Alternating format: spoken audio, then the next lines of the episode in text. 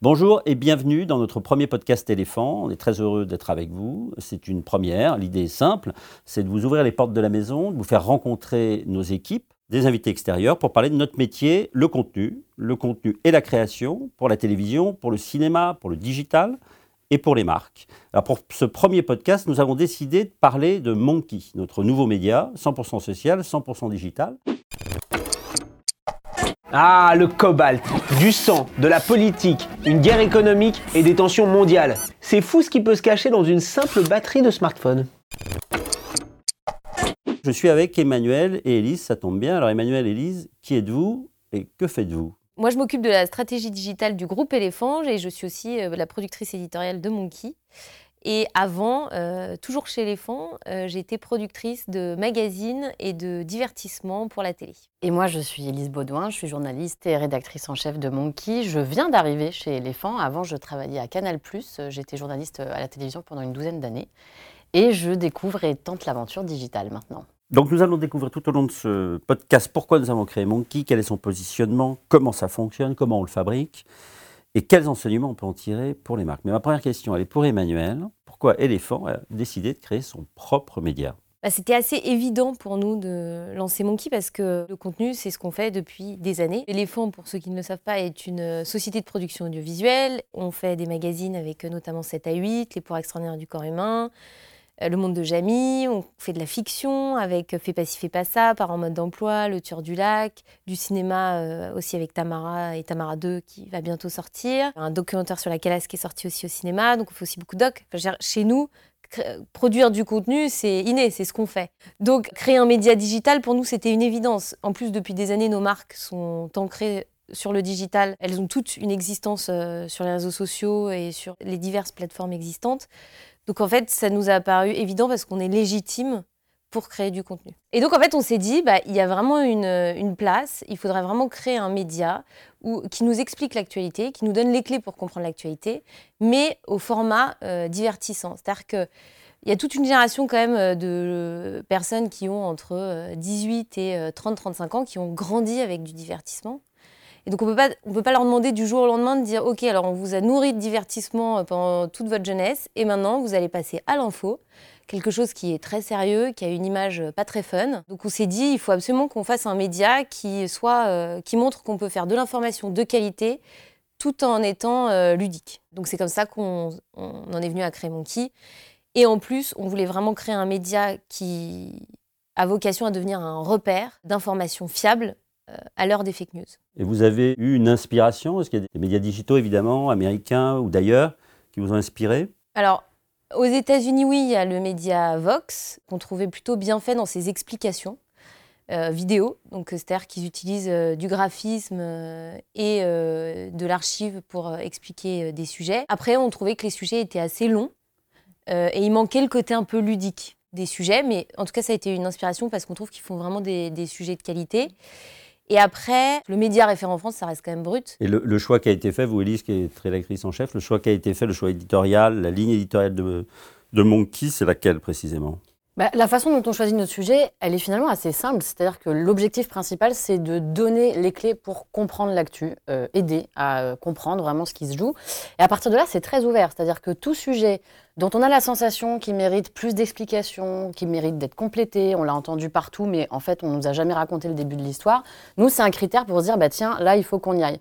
D'ailleurs, euh, la plupart du temps, on est en conférence de rédaction, on est nos propres cobayes. Si l'un d'entre nous dit, ah oui, ça, ouais, j'en ai entendu parler, par contre, j'ai pas tout compris, déjà, ça va être un critère pour se dire, tiens, est-ce qu'il n'y a pas un sujet, besoin de creuser un peu plus? Et c'est du coup très varié. Ça peut aller de l'évolution de la guerre en Syrie à, euh, mais c'est quoi cette réforme de la SNCF Et ça peut aussi être les détails techniques et juridiques de l'héritage de Johnny Hallyday, par exemple. Donc vous êtes plutôt à essayer de répondre à un besoin qu'aurait l'audience, les milléniums, de comprendre quelque chose qui se passe. C'est effectivement, on ne on se met pas de limite en fait. C'est mmh. l'actu au sens large. On, est, on, ne snob aucun sujet. Euh, en revanche, il faut qu'il y ait un potentiel, euh, comment dire, qu'il faut que ce soit des sujets pédagogiques et il faut qu'il y ait un besoin d'explication et que nous, on ait identifié un besoin d'explication, d'éclaircissement. Parfois, c'est simplement poser une question que d'autres médias n'ont pas forcément eu le temps ou l'idée de poser. La guerre en Syrie, par exemple, ça fait des années maintenant qu'on en entend parler, malheureusement. Euh, bah, nous, on a fait le choix de re-raconter les débuts, les prémices et comment cette guerre avait évolué. Aujourd'hui, quand vous allumez la télévision ou vous lisez les journaux, plus personne ne vous raconte les, débuts de cette guerre. Donc euh, bah, on considère que pour la génération à laquelle on s'adresse, ça peut être intéressant de revenir au début des histoires euh, euh, ou de faire le pas de côté. Donc vous avez l'intuition, vous savez quel type de sujets sont dans les préoccupations des jeunes. Alors oui et non, parce qu'en fait, c'est très difficile de savoir quel sujet va marcher. Il faut être euh, honnête, mmh. euh, c'est une alchimie euh, assez complexe. C'est compliqué de dire, ah bah ça, c'est sûr, ça va marcher, ça, ça va susciter de l'engagement, ça, ça va être partagé. On ne peut pas vraiment réfléchir comme ça. on est parfois surpris du succès de certains sujets sur lesquels on, s'est dit, bon, là, c'est notre boulot d'expliquer, mais franchement, c'est un peu austère. Bah, parfois, en fait, on tape dans le mille sur le besoin d'explication. Ce sont des paris. Après, ce qui fait revenir les gens, alors nous, on aime penser que c'est parce qu'ils apprécient la façon dont on traite l'information, mais ce qui fait éventuellement, probablement revenir les gens, c'est quand même la question de la confiance. Aujourd'hui, les médias en général, la presse euh, n'inspire plus totalement confiance. Ça, c'est un constat qu'il faut faire. Et donc, nous, on essaye de construire une image, euh, et en tout cas, on met tous nos efforts pour montrer qu'on est très sérieux, mais qu'on raconte simplement l'information. Et dans cette espèce de difficulté où il n'y a pas de règles, où on ne sait pas si euh, ils vont être plus intéressés par un sujet ou par un autre, c'est un peu intuitif de ce que je comprends. Mais est-ce que vous avez des exemples concrets ou précis euh, qui nous font dire qu'effectivement c'est compliqué parce qu'un sujet a peut-être une fois sur la guerre en Syrie, vous en parliez euh, très bien, fonctionné, et puis peut-être que 15 jours après, un sujet proche ne fonctionne pas? Oui, on a des thématiques. On a euh, il nous est arrivé de faire plusieurs sujets, sur Donald Trump, par exemple, parce qu'il se passe beaucoup de choses aux États-Unis en ce moment. Euh, et puis, bah, tout d'un coup, euh, première semaine, le sujet, les gens sont hyper intéressés, veulent en savoir plus. Trois semaines après, il se repasse quelque chose aux États-Unis, donc on refait un sujet pour expliquer. Et là, le sujet marche moins bien, alors qu'en soi, on pourrait dire que c'est un peu les mêmes ingrédients. On parle de la même personne, on est sur une suite potentiellement.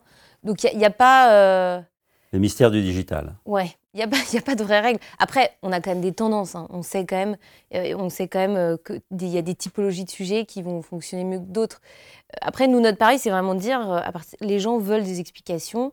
et donc, ils sont prêts à aller découvrir plein de sujets très variés, surtout maintenant qu'ils nous connaissent et qu'ils ont confiance en la ligne éditoriale de Monkey. Oui, ça, moi, je pense que ça, c'est la clé. C'est tiens, ce sujet m'intéresse pas, mais comme c'est Monkey et que j'aime bien généralement les éclairages qu'il propose, ben, je vais quand même y aller. Ça, c'est à terme notre rêve, c'est que quelqu'un qui ne s'intéresse pas du tout à l'Amérique latine va dire Ah oui, il se passe des choses au Venezuela?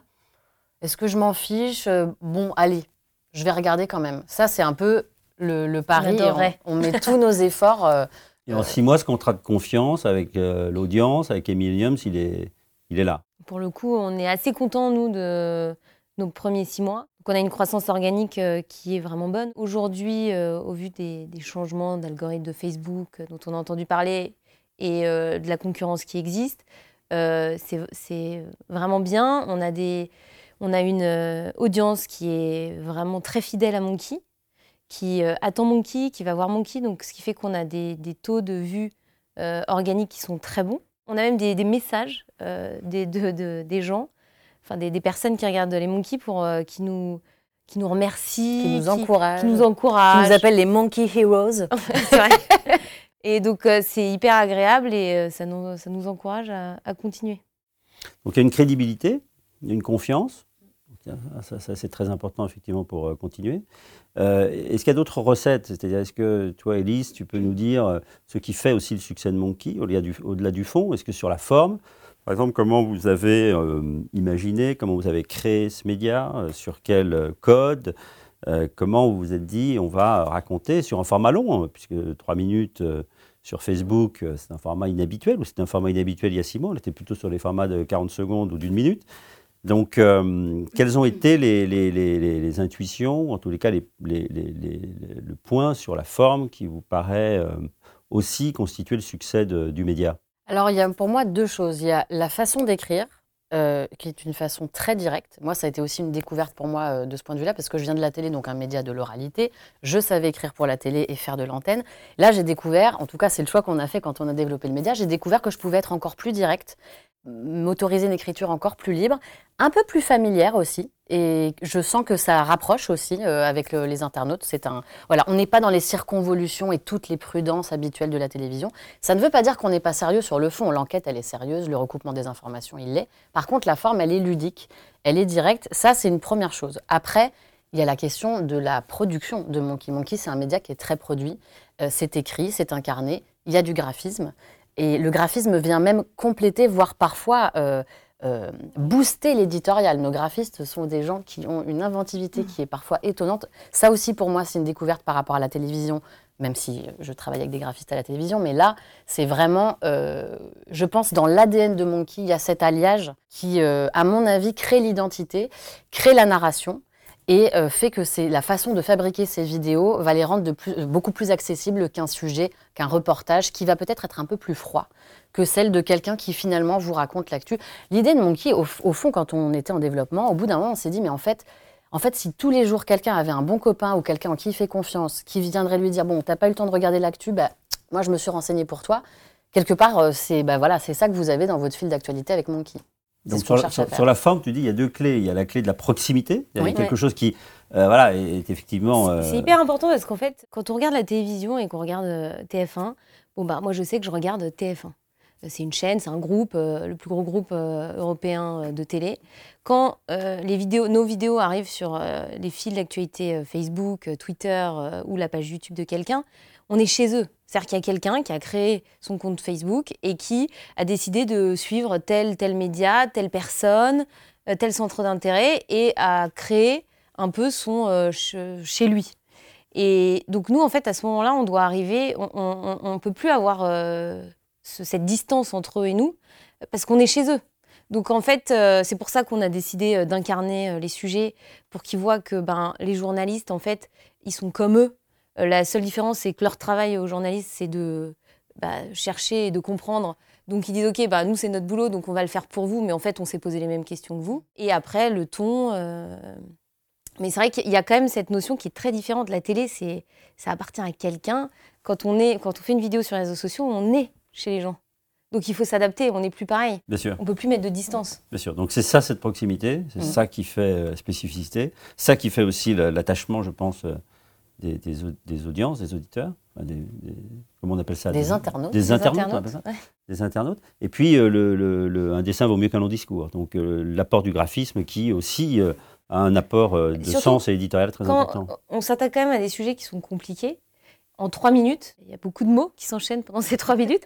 Et il y a des moments donnés où si je, vous mets un sujet monkey sans graphe, sans graphisme, pardon, les gens ne vont pas imprimer la moitié des informations qui sont données. Donc c'est hyper important d'allier l'audio et le visuel pour pouvoir passer vraiment des messages euh, pendant ces trois minutes et que les gens, euh, à la fin, aient tout intégré et comprennent et puissent passer à autre chose. Ça structure la, ça structure la compréhension en fait. Et la question du débit, la question de la rapidité, la question de, de- de- que les gens ne doivent pas partir, ils doivent être attrapés, et, et tout ça pendant trois minutes, ce qui est très long sur, euh, sur le digital. C'est un savant dosage. Ça, j'y passe beaucoup de temps. Au niveau du rythme, c'est effectivement très important parce qu'il faut que ça soit assez rythmé, mais il ne faut pas que ça aille à toute vitesse non plus. Il faut qu'on ait le temps de comprendre. Et là, pour le coup, euh, il faut être honnête, mon savoir-faire en, télé est déterminant en fait. hein. Ça, c'est pour le coup là, le digital ne révolutionne pas. La question du rythme, du débit, euh, c'est un savant dosage qu'on connaît quand on travaille dans l'audiovisuel, tout simplement. D'accord. Donc ce que je vous propose peut-être pour ceux qui nous écoutent et qui ne connaissent pas Monkey, on va peut-être écouter un petit extrait. Le colonel Kadhafi comprend que son ex-allié Nicolas Sarkozy va intervenir militairement en Libye au prétexte du printemps arabe. Du coup, lui et son clan se mettent à balancer à la télé libyenne. Pour reprendre, Élise, sur le, le quotidien d'un média, d'une rédaction comme Monkey, euh, concrètement, comment ça marche? Il y a combien de personnes? Euh, Tu nous en as parlé, une dizaine de personnes? Il y a une dizaine de personnes, oui. On a une équipe éditoriale, cinq personnes, et on a une équipe euh, technique, donc euh, deux graphistes et deux monteurs qui travaillent euh, en collaboration, parce que c'est très étroitement lié. Il y a vraiment un alliage entre l'éditorial et ce qu'on voit visuellement. Et donc, on fait à peu près un sujet par jour. Un sujet qui est très produit, c'est pour ça qu'il y a besoin d'autant de monde. Donc, ça, c'est un certain, rythme hein, quand même. Comment vous fonctionnez sur le plan du choix des sujets, par exemple? Vous avez un comité éditorial qui se réunit à Ah, quelle fréquence Comment vous choisissez les sujets Lorsque vous avez choisi un sujet, combien de, combien de temps il vous faut pour, pour qu'il puisse euh, sortir sur euh, Mhm. la page Facebook? Alors, il y, a, il y a différents types de sujets. On fait des conférences de rédaction très régulièrement, euh, plusieurs fois par semaine. Euh, D'abord, pour prévoir les sujets qu'on va pouvoir. Il y a certains sujets qu'on peut prévoir en amont, parce qu'on sait qu'il y a un agenda institutionnel, international. Et on peut donc se dire tiens, ce jour-là, il va se passer ça, tout le monde va en entendre parler. Quel est notre positionnement euh, Où est-ce qu'on Qu'est-ce peut qu'on être peut expliquer? Voilà. Où est-ce qu'on peut être utile hein? Parce qu'en fait, euh, on n'est pas comme un média. Alors ça, c'est quand même assez, euh, assez réjouissant. Il faut quand même le reconnaître. C'est qu'on n'est pas un média qui a des pages à remplir et on met n'importe quoi dedans. Nous, on fait des choix. On, on fait une vidéo par jour. Et au lieu de mettre l'accent là, on va décider de le mettre là. Donc cette liberté, c'est une liberté, mais c'est aussi une responsabilité. Il faut pas, faut pas taper à côté. Euh, mais donc il y a ces sujets qu'on peut prévoir en amont et les sujets qui sont en réaction à l'actualité. Il y a des choses qu'on, il y a énormément de choses qu'on ne prévoit pas, sur lesquelles il faut être très réactif. Et donc ça nous arrive régulièrement bah, de bousculer ce qu'on avait prévu, euh, de bousculer l'agenda. Une fois qu'on a fait le choix du sujet, on n'est pas, c'est un peu la différence. euh, On parlait tout à l'heure de brut. On n'est pas dans un média qui est rapide à produire. Il faut être honnête là-dessus. C'est aussi notre plus-value. hein. Mais brut, par exemple, qui fait du montage et du graphisme simplement de l'écriture sur image, peut être très réactif. Il se passe quelque chose, trois heures plus tard, ils ils peuvent Ça être en train de diffuser un Mm. sujet. Ils font du live. Nous, il faut Il faut combien de temps? Si on met tout le monde bout à bout, il faut au moins deux jours. Parce qu'il y a l'enquête, ensuite euh, il y a l'écriture, euh, il y a les graphismes, il y a le montage. Donc à un moment donné, on est à peu près sur deux jours. Euh, Revenons une seconde, Emmanuel, sur, euh, sur les résultats. Ça fait Oui. six mois que le média a été lancé. Mm. Donc, euh, que peut-on en dire en, termes de score, d'audience? Est-ce que ça marche? Alors oui, aujourd'hui on a une communauté de 60 000, un peu plus de 60 000 abonnés. On est euh, vraiment content parce qu'on a une communauté qui est très engagée, qui euh, est fidèle aux médias, qui attend les vidéos euh, euh, chaque jour. Euh, Il y a eu même une semaine, je sais, un moment donné où on avait fait un peu moins de vidéos parce que je sais plus ce qui s'était passé. On avait des messages des gens en disant qu'est-ce qui se passe, il y a moins de vidéos cette semaine. On a dit oh, désolé, on s'est excusé. Donc voilà, donc on- ils sont vraiment, euh, ils- euh, on, on a des taux de partage qui sont euh, vraiment impressionnants. Ils sont, ils sont impliqués. Euh, ils nous envoient même euh, quand ils n'ont pas compris des sujets, on reçoit des messages en disant il s'est passé ça, j'ai rien compris. Combien de vues par vidéo? Alors, euh, ça va, on va dire qu'on on est en moyenne euh, euh, dans les euh, 50 000, 60 000 vues sur une moyenne basse et on passe quand même souvent la barre des 100 000, 200 000. Et on a déjà 5 vidéos qui ont dépassé le million en 6 mois. Euh, le, plus, le hit, le plus gros le hit, score c'est 2 millions euh, sur euh, l'affaire Sarkozy-Kadhafi. Avant la, la garde à vue de Nicolas Sarkozy, Avant, d'ailleurs. oui, avant la garde à vue, c'était il, y a- avant, ouais. il y a deux ou trois Comme mois. quoi, il y avait, comme quoi, il y a un appétit en fait, hein, tout simplement des milléniaux pour l'information, Ouais, même bien quand c'est pas forcément dans l'actu, ça Mm. peut, ils ont, ils ont cette curiosité euh, de venir quand même sur certains sujets. Exactement. Bah, en fait, ce qu'il faut quand même se dire, c'est que les gens qui ont 25 ans aujourd'hui, il y a 10 ans, ils en avaient 15. Donc, euh, ils n'étaient pas férus d'actualité comme ils peuvent euh, l'être aujourd'hui. Donc, ils n'ont pas tout l'historique de l'actualité pour comprendre ce qui se passe aujourd'hui. Et c'est vrai que nous, quand on arrive avec euh, nos vidéos, tout d'un coup, ça les, ils se disent Ah, ok, maintenant je comprends mieux, en fait. Vous avez quand même une actualité très politique. Vous avez un, un choix très, très politique de- des- des sujets. Parce que c'est souvent là où il y a le plus de choses à expliquer, où c'est le plus compliqué. Mine de. C'est pas nous qui avons décidé qu'on voulait être plus politique. Alors, c'est vrai qu'Élise euh, Ouais. euh, vient de, de la, de la- du journalisme politique, mais pour le coup, c'est plus parce que c'est souvent les sujets. La politique et la géopolitique, la politique internationale, c'est vraiment là où c'est toujours le plus compliqué. Complexes et sur lesquels les, les- les jeunes auraient des attentes de Ouais. Pédagogie et de compréhension. Parce qu'on le voit, Ouais. nous, sur les scores des vidéos, hein, le- le- il y a une vraie attente. J'entendais la dernière fois que les jeunes ne s'intéressaient pas trop à la politique internationale. Et en fait, c'est faux. Nous, nos sujets ça, de sûr. politique internationale fonctionnent très, très bien. Donc c'est ça la bonne nouvelle. Les jeunes s'intéressent à la politique. Les jeunes s'intéressent à la politique. Et on est, je pense que les médias traditionnels, pour y avoir travaillé, très souvent disent ouais mais ça c'est loin des gens, Ouais. le loin des gens. Mais les réseaux sociaux, c'est tout est près de toi, hein. donc Ouais. euh, il y a plus de c'est loin des gens. On s'est très très rapidement rendu compte que la géopolitique, Mm. la diplomatie, euh, bah il y avait plein de choses à expliquer. Donc nous on découvre des choses tous les jours, c'est Ouais. vraiment passionnant et il y a un appétit pour ça. Alors, 60 000 Mm. abonnés, Ouais. des scores de 100, 200 000 vues par vidéo, Mm. parfois 2 millions Ouais. sur un hit. Bon, mais le business model de tout ça, c'est-à-dire euh, comment on va gagner de l'argent, comment on va se financer ce média, quel est ton point de vue? Alors, pour l'instant, on en est vraiment à l'étape d'investissement. Notre premier objectif, là, sur Monkey, c'est de consolider notre audience, de développer cette audience pour, dans un deuxième temps, mettre en place un business model qui tienne la route. Aujourd'hui, le nerf de la guerre, c'est d'avoir un contenu de qualité. On le voit même, euh, notamment avec euh, les changements d'algorithme Facebook. Euh, c'est ça, c'est exactement ça. Mm. C'est-à-dire qu'il y a tout sur les réseaux sociaux, il y a tout et n'importe quoi. Et donc, Facebook a décidé de modifier les algorithmes pour dire ben, on va laisser les contenus de qualité. Si les gens aiment, si les gens suivent, si les gens partagent, ça veut dire que c'est un contenu de qualité. Donc nous, il faut qu'on se consolide, qu'on consolide ce positionnement, qu'on garde euh, vraiment du contenu de qualité. Ça prend du temps. Je pense que l'erreur à ne pas faire sur les réseaux sociaux, ce serait de vouloir aller trop vite. Comme Internet, ça va vite, on a tendance à se dire, euh, allez, dans, en six mois, j'ai 200 000 abonnés, euh, c'est super. Sauf que c'est le meilleur moyen pour faire une montée fulgurante et tomber tout aussi rapidement. Mais certains les achètent, les abonnés. Oui, sauf que le problème, c'est que derrière, vous vous retrouvez avec des abonnés qui ne sont pas de qualité. C'est-à-dire que ce ne sont pas des gens impliqués. Donc, quand vous mettez une vidéo, ils, vont, ils, vont ils vont scroller, ils vont, ils vont même pas la regarder, ils passent à autre chose. Le problème, c'est qu'à chaque fois que vous postez une vidéo et que vos abonnés ne regardent pas la vidéo, l'algorithme Facebook, il enregistre ça et il se dit, OK, ça ne les intéresse pas, donc je vais rétrograder le média d'un cran puisque ça n'intéresse pas les gens. Et puis au bout d'un moment, à force de vous rétrograder, bah, vous vous retrouvez tout, tout, tout en bas de l'échelle. Et pour remonter, euh, c'est plus de l'argent là qu'il vous faut, c'est il va falloir vraiment sortir les rames. Donc le bon calcul, c'est quoi? C'est la qualité? C'est la qualité. C'est l'engagement des internautes? le, bon calcul aujourd'hui, c'est il faut prendre son temps. C'est-à-dire qu'on ne construit pas un média en, en 48 heures. Ça demande du temps, ça demande de la qualité. Aujourd'hui, les gens veulent de la qualité sur les réseaux sociaux. On travaille aussi avec beaucoup de youtubeurs qui ont d'autres problématiques euh, que les nôtres, mais on a quand même les mêmes problématiques et ils nous disent tous aujourd'hui, ils ont le même discours, ils disent Aujourd'hui, les gens veulent de la qualité sur Internet. Pendant des années, on a dit on peut filmer un truc euh, moche, euh, cracra, et le mettre sur les réseaux sociaux. Tant que c'est intéressant, les gens vont le regarder. Aujourd'hui, c'est plus vrai. Et aujourd'hui, eux, les youtubeurs, dès qu'ils font une vidéo qui n'est pas très quali, ils se prennent dans la foulée, mais euh, des commentaires et des commentaires qui disent dis donc, tu t'es pas foulé. Donc le pari de Monkey, c'est de faire un média de qualité, proche évidemment des internautes, et légitime, crédible, mm. et à terme, tu te dis que c'est la qualité qui euh, permettra de financer la production d'un média comme celui-là. Exactement. De plus aller dans du mass média, de ne pas viser tout le monde. L'avantage d'Internet, c'est qu'on peut viser les cibles. Donc nous, aujourd'hui, on a un média dont la cible principale est... Euh, alors on a 70% des hommes et euh, à 30% des femmes qui ont entre 20 et 35 ans. C'est vraiment notre cœur de cible, des gens qui vivent plutôt en ville. Donc ça, c'est une première cible. Peut-être qu'à terme, on développera un, une verticale de Monkey qui visera euh, une cible peut-être plus jeune, euh, mais dans ce cas-là, il faudra changer le format.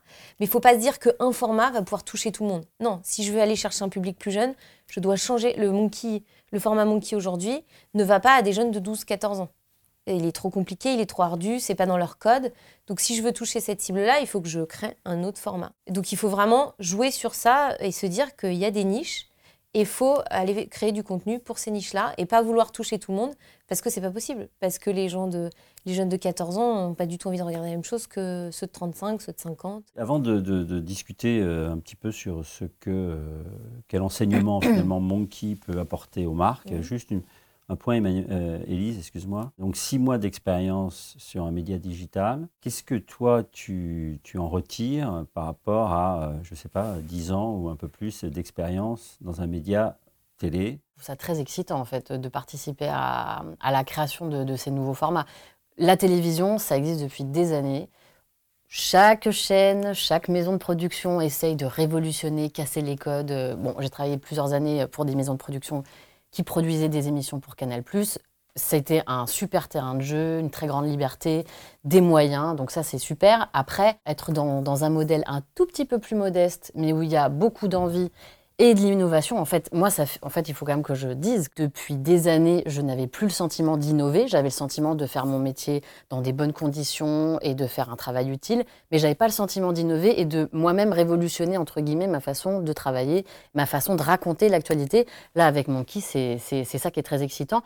Et puis, euh, c'est une nouvelle voie. Enfin, moi, j'ai l'impression que tous les médias digitaux, on est tous un peu avec notre coupe-coupe dans la jungle, à essayer de tracer une voie, un chemin. là, vous parlez du business model, c'est pas ma partie, mais je trouve ça très intéressant d'y réfléchir et de, et de, et de, se compléter sur nos, savoir-faire. Ça, je trouve ça passionnant. Et le digital, de toute façon, on est tous d'accord pour dire que c'est l'avenir de, de l'audiovisuel, en fait. Tout le digital, c'est l'avenir, mais, mais, mais qu'est-ce que le digital tire, apprend de la télévision? Un certain savoir-faire en termes d'image. Euh, on l'a dit, mais Monkey, c'est un média qui est très produit, et ça, ça emprunte quand même, Mm. qu'on le veuille ou non, au code de l'audiovisuel, même Très si on produit, est vous tort. voulez dire très soigné. Ouais. Très soigné. En fait, c'est un média sophistiqué. Même si on est très ludique et qu'on est très proche, on est dans la proximité, c'est un média sophistiqué. Il se passe plein de choses à l'image, c'est très dosé. Et ça, c'est un savoir-faire que moi, j'ai acquis à la télévision. Le rythme, euh, est-ce que c'est digeste, est-ce que j'ai tout compris? Jusqu'où je suis pédago? Ah oui, mais là, t'es pédago, mais t'es peut-être un petit peu ennuyeux. Donc, comment on peut faire pour... euh, Il y a la liberté aussi de- d'être beaucoup plus dans la familiarité, même si on va pas dire de gros mots à l'antenne, hein, mais on va être dans un, dans un langage qui est beaucoup plus proche. Cette liberté, euh, je l'avais beaucoup moins à la télévision. Et la compétence, l'expérience, les réflexes, ça, la courbe d'expérience journalistique tout de au même. moment où Ah, il a ça, fallu aller trouver les justement euh, trouver les journalistes pour Monkey, on n'est pas allé chercher des journalistes euh, qui sortaient d'école. euh, on, a, on a dans l'équipe des gens plus jeunes qui sont formés par euh, les journalistes qui sont plus aguerris, mais il fallait absolument qu'on ait des journalistes qui avaient de l'expérience, euh, qui pouvaient analyser, qui n'allaient pas tomber dans les pièges justement, dans lesquels on tombe quand on a un an ou deux ans d'expérience en tant que journaliste, ce qui est normal parce qu'on débute. sûr.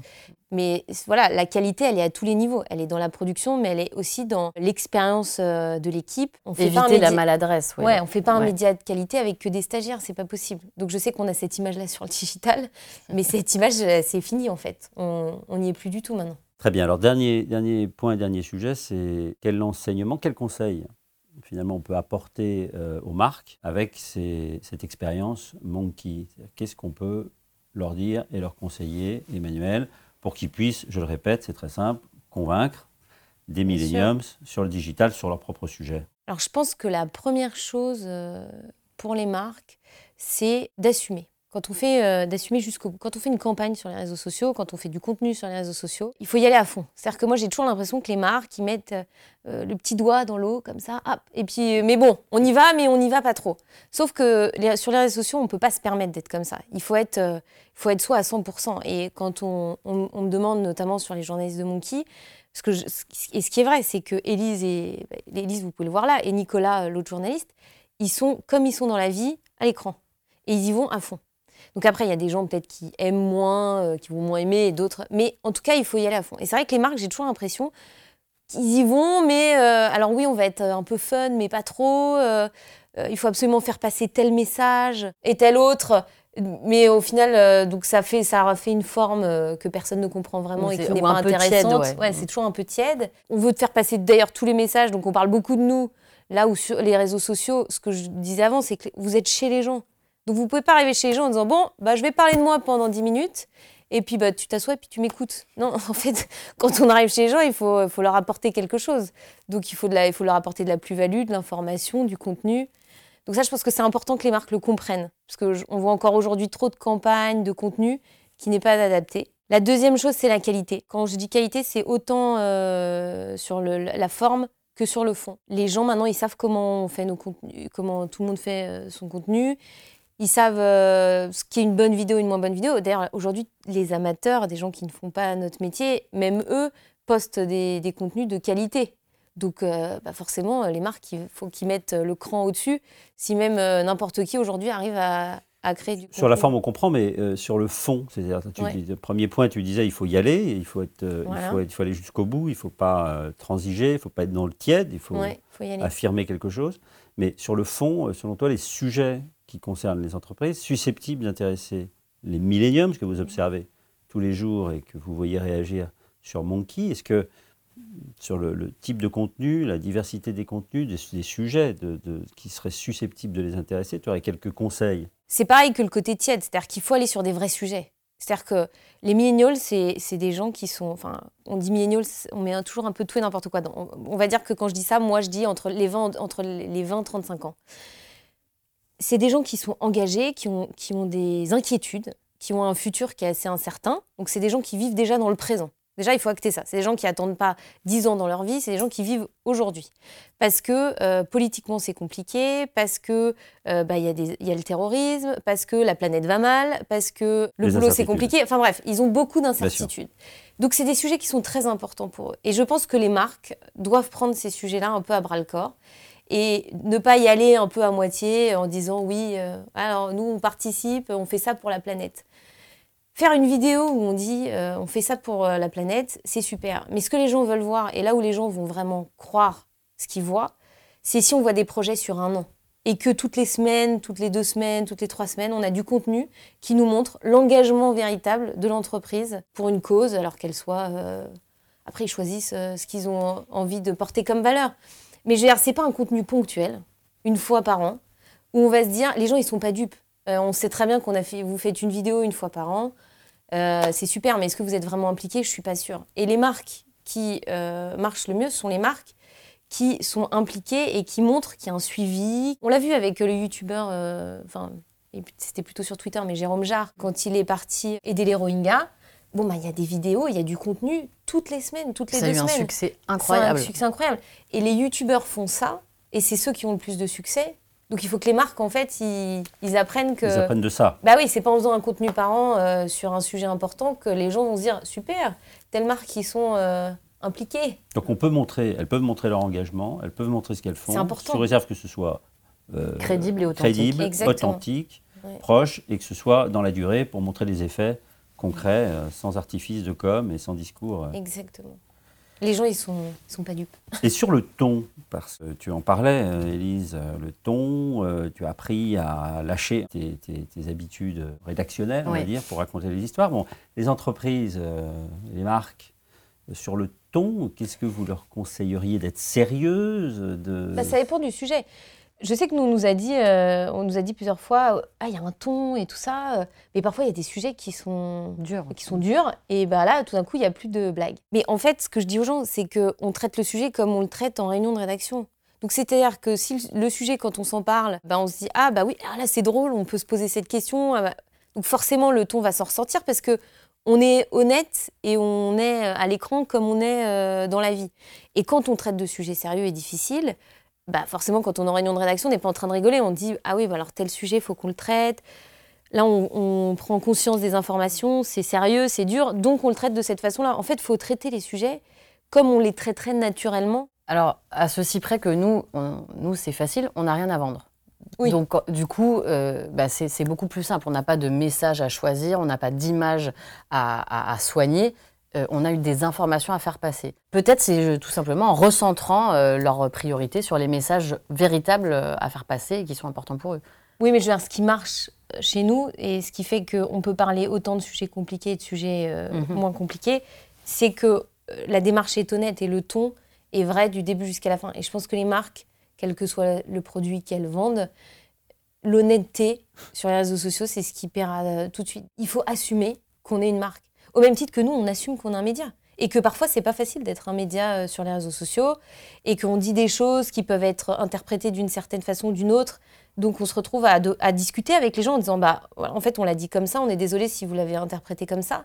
Bah, pour les marques, c'est pareil. Dans leur domaine à elles, faut qu'elles assument qu'elles sont des marques. Absolument. Qu'elle ne se cache pas derrière quelque Non. chose. Honnêteté, vérité, authenticité. Merci euh, Élise. Merci. Merci Emmanuel. Bah, merci. Et on se retrouve très vite pour un prochain podcast. À très vite.